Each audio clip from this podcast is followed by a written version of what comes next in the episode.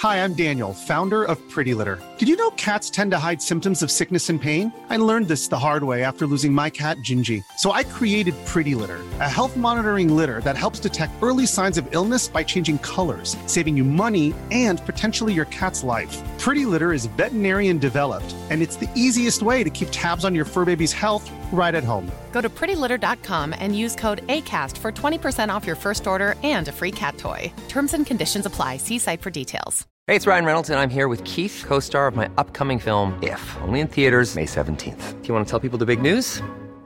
All right, I'll do it. Sign up now and you'll get unlimited for $15 a month in six months of Paramount Plus Essential Plan on us. Mintmobile.com slash switch. Upfront payment of $45 equivalent to $15 per month. Unlimited over 40 gigabytes per month. Face lower speeds. Videos at 480p. Active Mint customers by 531.24 get six months of Paramount Plus Essential Plan. Auto renews after six months. Offer ends May 31st, 2024. Separate Paramount Plus registration required. Terms and conditions apply if rated PG. Hiring for your small business? If you're not looking for professionals on LinkedIn, you're looking in the wrong place. That's like looking for your car keys in a fish tank.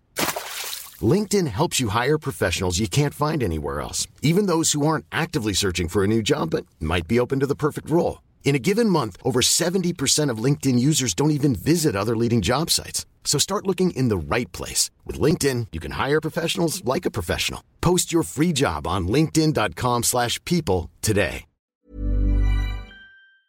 Six Grands Prix n'ont eu lieu pour l'instant cette saison, et le moins que l'on puisse dire, c'est que Mercedes a laissé une impression mitigée. L'écurie allemande, qui avait annoncé tout faire pour se battre avec Red Bull cette saison, a déjà un train de retard. Des performances décevantes en qualif, des résultats en course somme toute corrects, mais bien loin de leurs ambitions, et surtout, une réalité statistique qui fait très mal. Toto Wolff et son équipe accusent déjà 130 points de retard sur leurs ennemis jurés. Avouons-le, nous sommes bien loin de l'époque de domination absolue de Lewis Hamilton.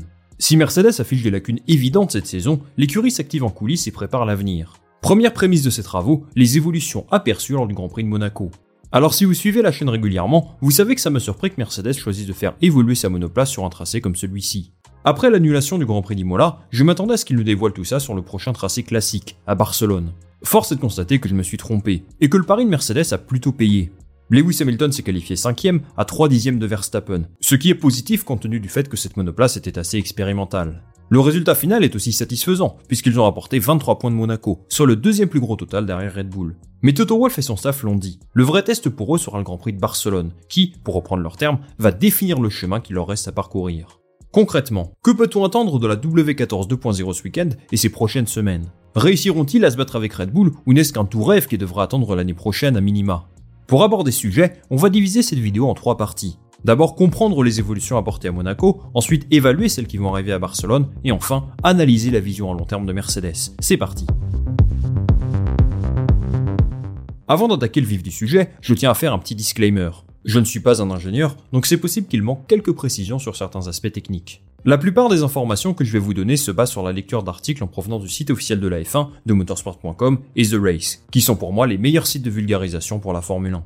Deuxième chose, et peut-être à votre grande surprise, je ne suis pas dans les confidences de Toto Wolff et de son équipe, donc c'est probable qu'ils apportent des évolutions à Barcelone dont je ne parlerai pas dans cette vidéo. Pour compléter mes propos, je ne peux que vous recommander de suivre ce week-end de F1 dès les essais libres. Ceci étant dit, on peut maintenant analyser les évolutions que Mercedes a apportées à Monaco.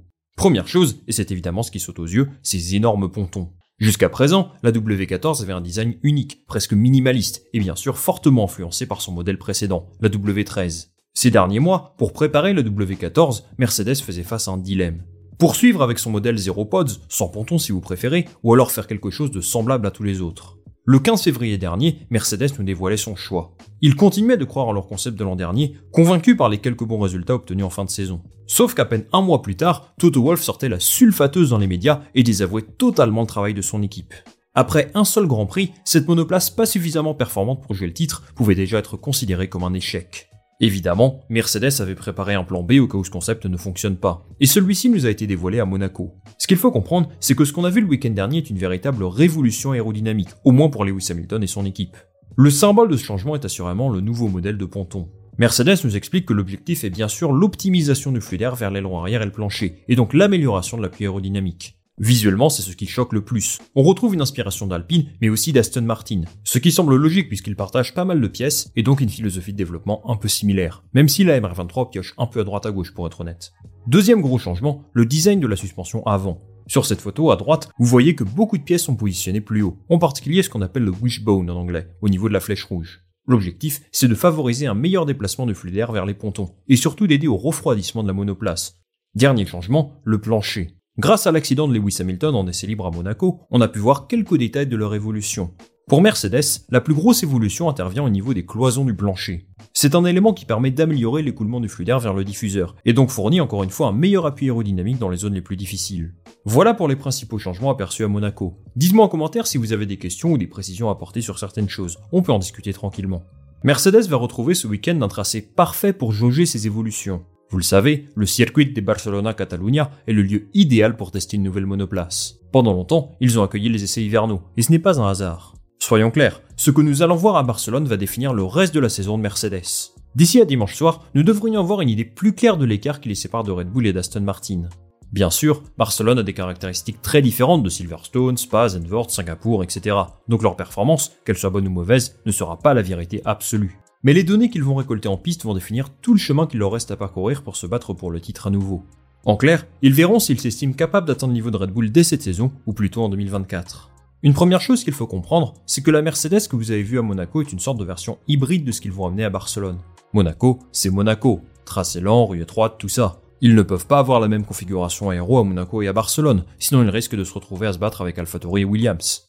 Déjà, Barcelone sera un bon moyen de tester leur capacité à s'adapter à un circuit différent. Mine de rien, ce n'est pas quelque chose d'acquis. Depuis deux ans quasiment, ils travaillent sur une philosophie aérodynamique très différente de celle-ci, et forcément, les contraintes ne sont pas les mêmes. Une constante chez Mercedes depuis l'an dernier, c'est qu'ils ne comprennent pas les bonnes configurations techniques à adopter sur chaque circuit. Est-ce qu'ils vont faire les bons choix ce week-end, ou est-ce qu'ils vont retomber dans leur travers? C'est une vraie interrogation pour moi, et le résultat du Grand Prix de Barcelone va montrer non seulement leur vrai niveau, mais aussi leur capacité d'adaptation à leur préparation. Concrètement, d'un point de vue technique, à quoi peut-on s'attendre? A priori, les pilotes et les ingénieurs sont satisfaits de la performance de la nouvelle W14, donc on va rester sur le même concept. De toute façon, ils ont absolument besoin de données en piste pour juger leurs évolutions, et ce week-end avec trois séances d'essai libre est parfait pour eux. Là où on peut être certain qu'il y aura des changements, c'est sur la suspension arrière. Pour l'instant, il n'y a eu aucune évolution à ce niveau, et c'est pourtant l'un de leurs plus gros points faibles. Le train arrière de la voiture est totalement instable. Vous avez peut-être entendu Russell ou Hamilton se plaindre de ça depuis le début de la saison. D'un circuit à l'autre, ça bouge n'importe comment, et ils ne parviennent pas à comprendre pourquoi, et forcément, ça met le pilote dans une situation très inconfortable. Je m'attends donc à quelque chose de nouveau ce week-end. Très sincèrement, je ne pense pas qu'il soit possible de régler le problème en un seul Grand Prix. Ça va prendre du temps. Et c'est d'ailleurs quelque chose de totalement assumé par Toto Wolff. Mais les premiers signes de progrès doivent apparaître ce week-end, pour confirmer que Mercedes suit un développement cohérent. Toujours sur la suspension arrière, l'un des enjeux pour eux va être de se rapprocher du comportement de la Red Bull, qui est l'expert absolu en la matière. La RB19 roule très bas, ce qui favorise un meilleur appui aérodynamique bien sûr, mais la prouesse est surtout de garder une telle stabilité et une aussi bonne performance tout en roulant aussi proche du sol. L'espoir de Mercedes avec son nouveau design est d'atteindre ce niveau d'équilibre. L'équilibre, c'est ce qui est en jeu pour Mercedes ce week-end.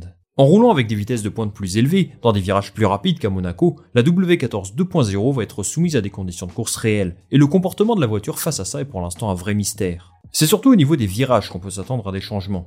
Mercedes doit trouver de la stabilité à ce niveau-là, et normalement, toutes ces évolutions aperçues à Monaco doivent les aider à le faire. Ce qu'il faut comprendre, c'est que les changements apportés sur la suspension arrière resteront assez limités. Pour avoir le meilleur rendement possible, Mercedes devra également faire évoluer d'autres éléments. Ça peut être sur la carrosserie, sur l'intégration de la boîte de vitesse, etc. Sauf qu'en Formule 1, il y a un budget plafonné et des directives techniques qui rendent impossibles ces changements dans l'immédiat. Et oui, bien qu'ils aient ce concept en tête depuis un moment, il faut garder à l'esprit que ce que fait Mercedes, c'est du bricolage. Leur mauvais choix au début de la saison va leur coûter cher, et même si toutes ces évolutions fonctionnent, ils ne pourront se contenter que de la deuxième place au classement, au mieux, ce qui est un échec aux yeux de Toto Wolff. Et c'est ma transition pour aborder la dernière partie de la vidéo. Je pense qu'il ne faut pas avoir des attentes trop élevées pour les évolutions de la W14. Peut-être qu'elles vont bien marcher et surprendre tout le monde, et Mercedes retrouvera de la performance, ça je ne peux pas le savoir, mais tant qu'ils ne seront pas à la bataille avec Red Bull, cette situation ne les satisfera pas. En fait, cette saison est davantage une année transition pour préparer 2024. C'est comme ça que je le vois, et chez Mercedes, j'ai l'impression qu'on ne s'en cache pas. Changer de concept aérodynamique en plein milieu de championnat montre qu'il y a des dysfonctionnements très importants dans l'écurie. Récemment, ils ont rappelé James Allison à son ancien poste de directeur technique, alors qu'il l'avait quitté il y a deux ans. Le lien entre le mauvais développement de Mercedes et son départ est évident, et ils ne peuvent pas réparer toutes les erreurs du passé en quelques week-ends. Ce qui est sûr, c'est que le futur de Mercedes s'inscrit en Formule 1. Ils ont dévoilé un nouveau projet de campus flambant neuf qui devrait être prêt d'ici à 2025. Ça fait preuve de leurs ambitions, mais ce qui est important aujourd'hui, c'est la réalité de la piste. Ils ont l'air particulièrement confiants dans leur développement et satisfaits de ce qu'ils peuvent voir en simulation.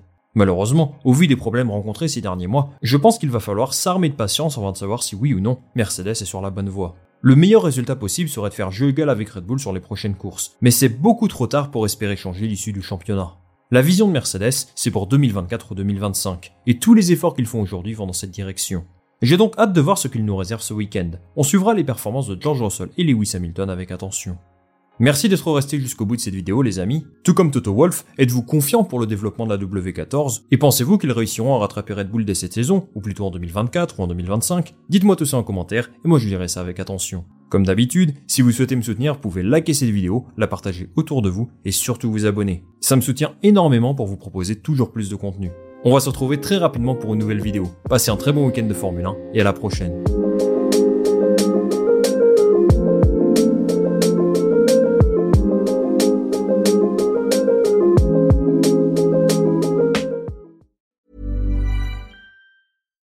Hi, I'm Daniel, founder of Pretty Litter. Cats and cat owners deserve better than any old fashioned litter. That's why I teamed up with scientists and veterinarians to create Pretty Litter. Its innovative crystal formula has superior odor control and weighs up to 80% less than clay litter. Pretty Litter even monitors health by changing colors to help detect early signs of potential illness. It's the world's smartest kitty litter.